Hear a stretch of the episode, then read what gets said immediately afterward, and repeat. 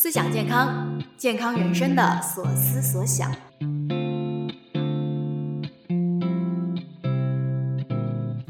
这里是 Health Crew 营养师团出品的思想健康，我们会展开说说各种健康话题。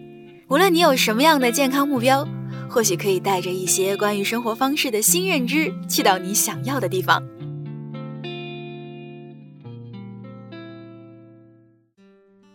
嘿，你好啊，我是 Q T。今天呢，我们来讲一讲素食。最近几年呢，健康的大环境啊，在悄然发生变化。我们营养关注焦点逐渐从营养缺乏和营养不良，哎，过渡到营养过剩。那对素食养生的关注，我知道是越来越多，包括还有一些相关的概念啊，植物基啊，直基饮食、直基奶、直基肉等等。那我在工作当中也经常被人问到素食的问题，所以呢，我打算啊，一直有打算做一期比较完整的来聊一下素食。那今天呢，我会从素食的历史啊，它的一个分类特点和怎么样选择素食这三个方面啊，帮助你对素食有一个更深度的理解。素食最早的起源啊是印度，但它并不是佛教所特有的。简单说就是爱护生命的朴素同理心。哎，动物的命是命，植物的命也是命，都要保护。那怎么做呢？除了不吃动物来源的食物之外，也不会吃嗯伤及植物性命的这个部分。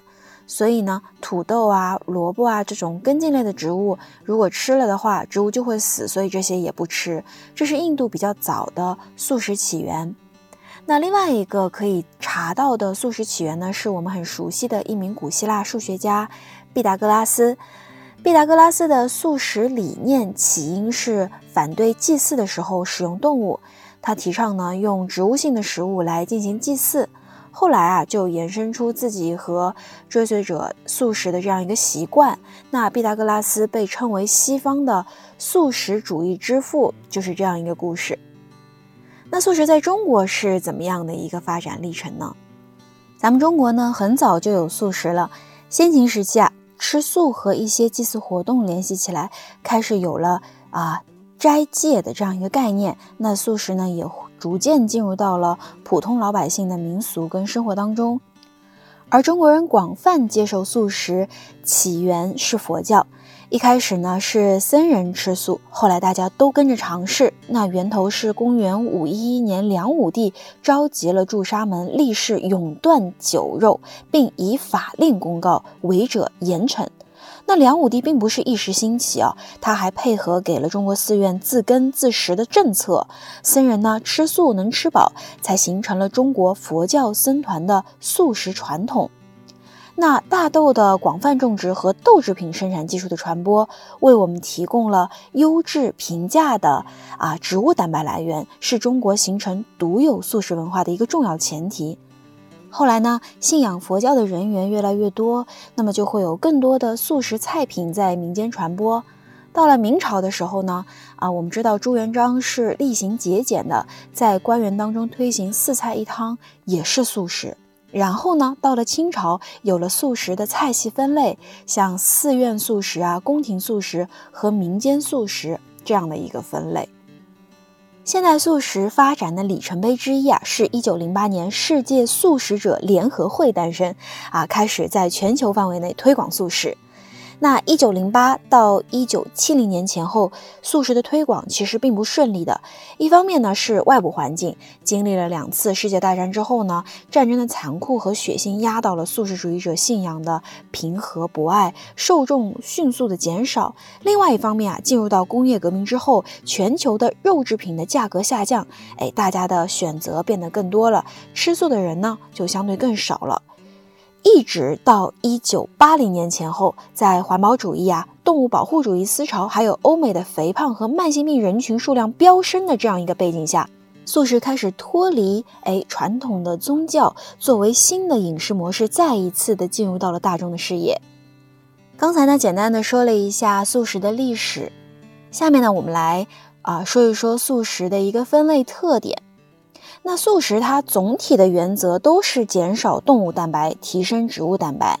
那食物种类啊，从宽松到严苛，可能可以这样来分哈。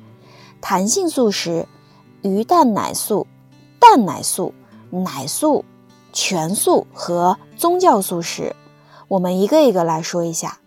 首先，第一个弹性素食，有的地方也会叫自由素食或者是半素食。哈，弹性素食呢，会选择每周一到三次吃动物来源的蛋白质，其他的时间啊，只吃植物来源的食物。啊，第二种鱼蛋奶素就是很容易理解啊，就是只吃鱼肉、鸡蛋、牛奶以及奶制品啊。那减少了什么呢？猪、牛、羊和鸡鸭等常见动物食物的类别，一般情况下还会配合动物蛋白量的减少。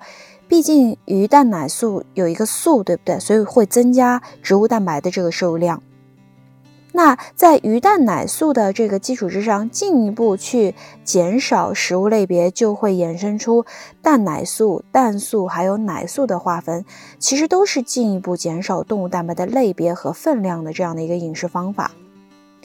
最后全素大家会比较容易理解，就是啊不吃动物蛋白，不用动物制品。那比全素更严格的。就是我们说的宗教素食，其实它对食物种类的限制会更多一点。比如说，我们国家的呃呃佛教的宗教素食是不食荤腥的。那什么是荤腥呢？荤腥啊，不仅涵盖了我们常见的猪牛羊肉、禽肉、鱼肉这些动物蛋白，还包含了一些植物啊，比方说大蒜啊、小蒜、葱、韭菜、香菜这些植物来源的食物。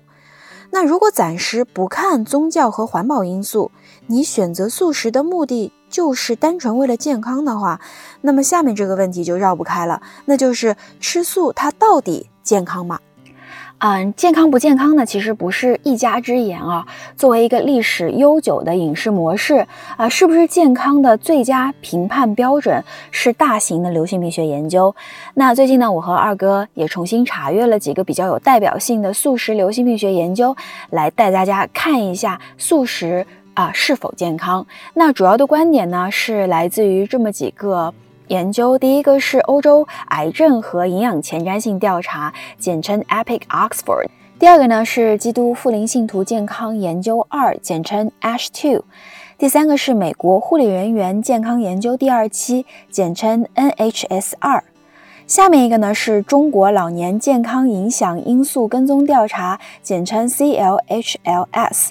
最后一个呢是台湾慈济健康研究，简称 TZHS。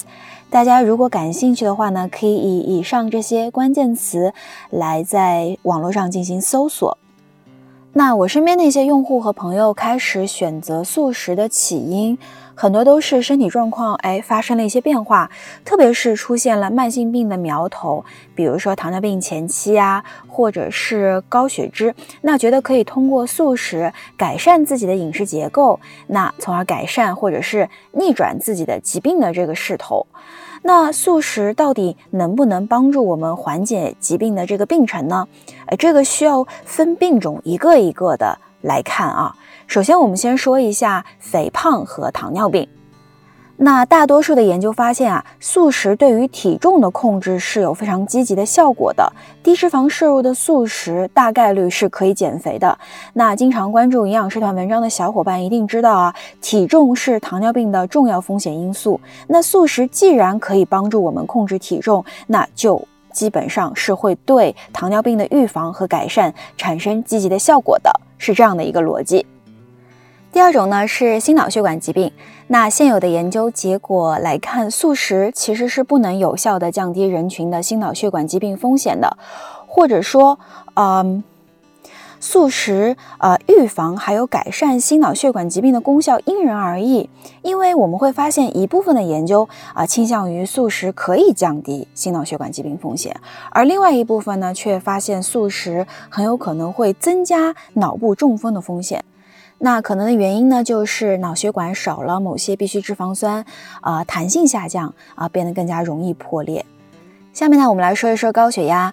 啊，美国护理人员健康研究结果显示呢，动物蛋白吃的越多，血压越高。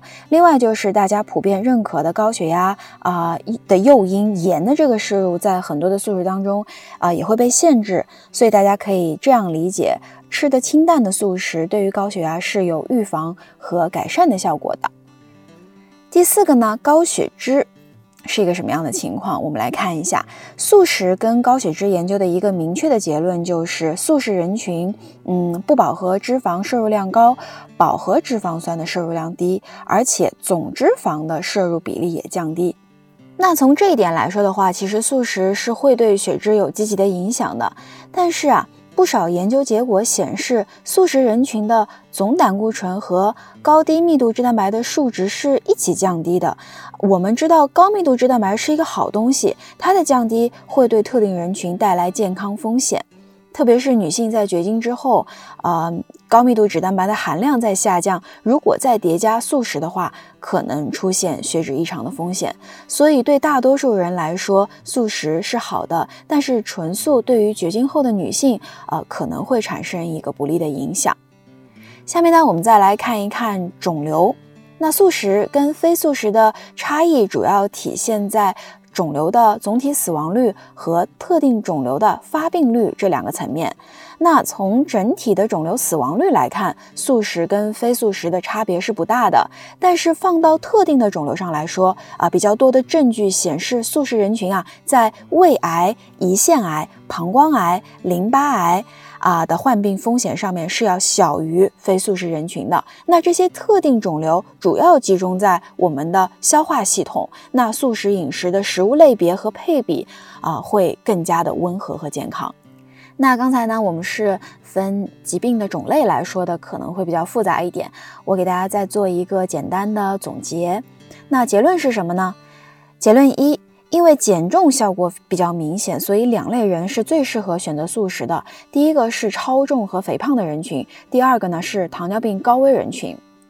结论二，我们说高血压和高血脂人群的风险因素很多啊，盲选素食是不解决问题的啊，要叠加一些条件。比方说呢，啊，高血压要叠加上清淡饮食和好的作息，那高血脂呢要叠加上啊少油饮食和戒烟戒酒，那素食才能获得一个呃较好的健康收益。那结论三是什么呢？心脑血管疾病高危人群选择素食的健康收益不明确，所以并没有特别说去推荐素食。结论四，那肿瘤跟素食的关系是不明确的。恶性肿瘤的死亡率上来看，素食跟非素食没有大的区别。但是呢，如果你想要去预防特定类型的肿瘤的患病风险，特别是消化系统的肿瘤，那素食人群明显偏低，是可以考虑选择素食的。那大家看到很多啊写素食的文章或者是视频，那支持素食的就会找哎素食有益健康的数据来进行阐述，然后反对素食的呢就会找各种不利健康的点来解读。那我觉得单纯讨论饮食模式的优劣。其实是一个智力游戏，那实践才是检验真理的唯一标准。你去坚持一种饮食模式，去感受啊身体的反馈，才是一个对你自己来说最好的一个判定方法。那么大数据可以帮助我们有一个合理的预期。啊，如果你尝试素食之后呢，诶，你的身体给了你一个正向的反馈啊，你感受到一些好的变化啊，那我觉得根本原因，嗯，主要是可以分成两个部分。第一个部分是食物类别的变化。那我们刚在最开始的时候，我们讲过，其实啊，不同种类的素食，无论是啊蛋奶素也好，全素也好，其实它都是有在减少动物蛋白的种类和摄入量的。减少了动物蛋白的摄入，就一定是会减少红肉和加工肉的摄入的。而红肉和加工肉吃的太多，是影响我们现在大众健康的一个非常重要的因素。那素食饮食正好减轻或者说规避了这方面的饮食风险。那红肉还有加工肉对于健康的影响啊，之前我们有专门做过一期来讲啊，大家可以往前翻一翻，是 EP Seven，阿斯巴甜和红肉都致癌，虽然但是我还是想吃肉那一期啊啊，在这边呢我就不多说了。刚才我们讲的是食物类别的变化，当你吃素之后，那除了类别变化之外呢，还有一个啊是啊摄入热量的这个变化，嗯。我们可以列一个牛腩跟老豆腐的对比啊，同样是补充二十克蛋白质啊，那你可以选择用一百二十克的牛肉或者是一百六十克的豆腐。这个时候啊，牛腩的热量是豆腐的一倍，那脂肪含量是豆腐的三倍，意味着说你同样都是补充二十克蛋白，植物来源的食物它的热量更低，脂肪更少。那一百六十克的豆腐要比一百二十克的牛腩更加重，吃到肚子里的饱腹感可能也会更好。那么在同等蛋白量的情况下，啊，热量更低，饱腹感更强，这个就是素食可以减重的一个重要的因素。而且在替代的过程当中呢，植物来源的食物不仅避开了有危险的红肉、加工肉、饱和脂肪等等，还增加了膳食纤维、植物化合物啊、维生素 C、叶酸啊等等在植物当中富含的营养素，那进一步增强了一般人日常饮食当中的短板，从而提升了饮食整体的一个健康度。那我们刚才讲了啊，你吃素食之后可能会嗯产生的两种变化，一种是食物类别的变化，一种是食物摄入热量的变化，对吧？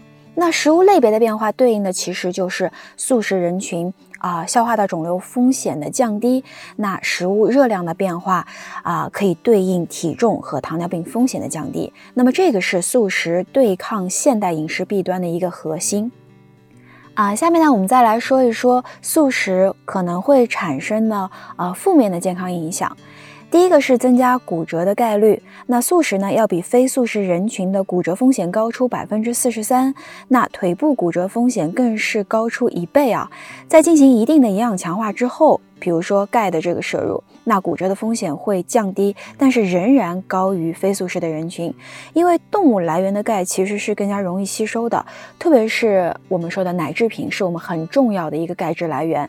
那素食这个人群，它常规量的去补充钙，也很容易因为它跟多种植物化合物的这个相互反应而降低这个钙的吸收，所以呢，钙缺乏导致的骨质疏松和骨折一直都是素食。人群的一个嗯相对比较啊突出的这样一个健康风险。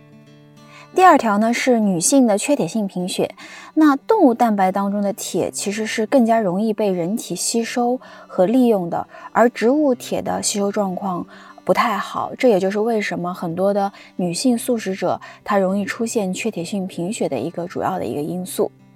第三个呢是容易疲劳。那我们知道啊，动物蛋白当中 B 族维生素的来源会更加广泛一些，而素食呢，嗯，会主要通过一些发酵产品来获取天然的 B 族维生素。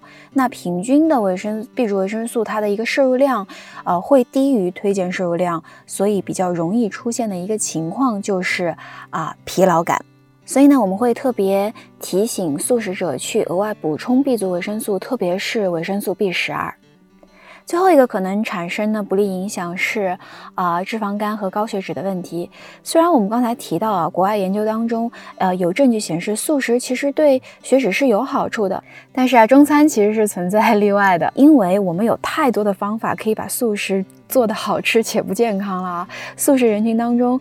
包括经常呃会吃到的一些嗯调味料，它其实是呃重油的，比如说像是一些素拌面，重油的话它口感会非常好，对不对？但是这样的话，高碳水高脂肪的摄入很容易热量摄入超标，也就出现了，比方说你可能看到新闻当中有些僧人他也会有高血脂、脂肪肝的这种情况。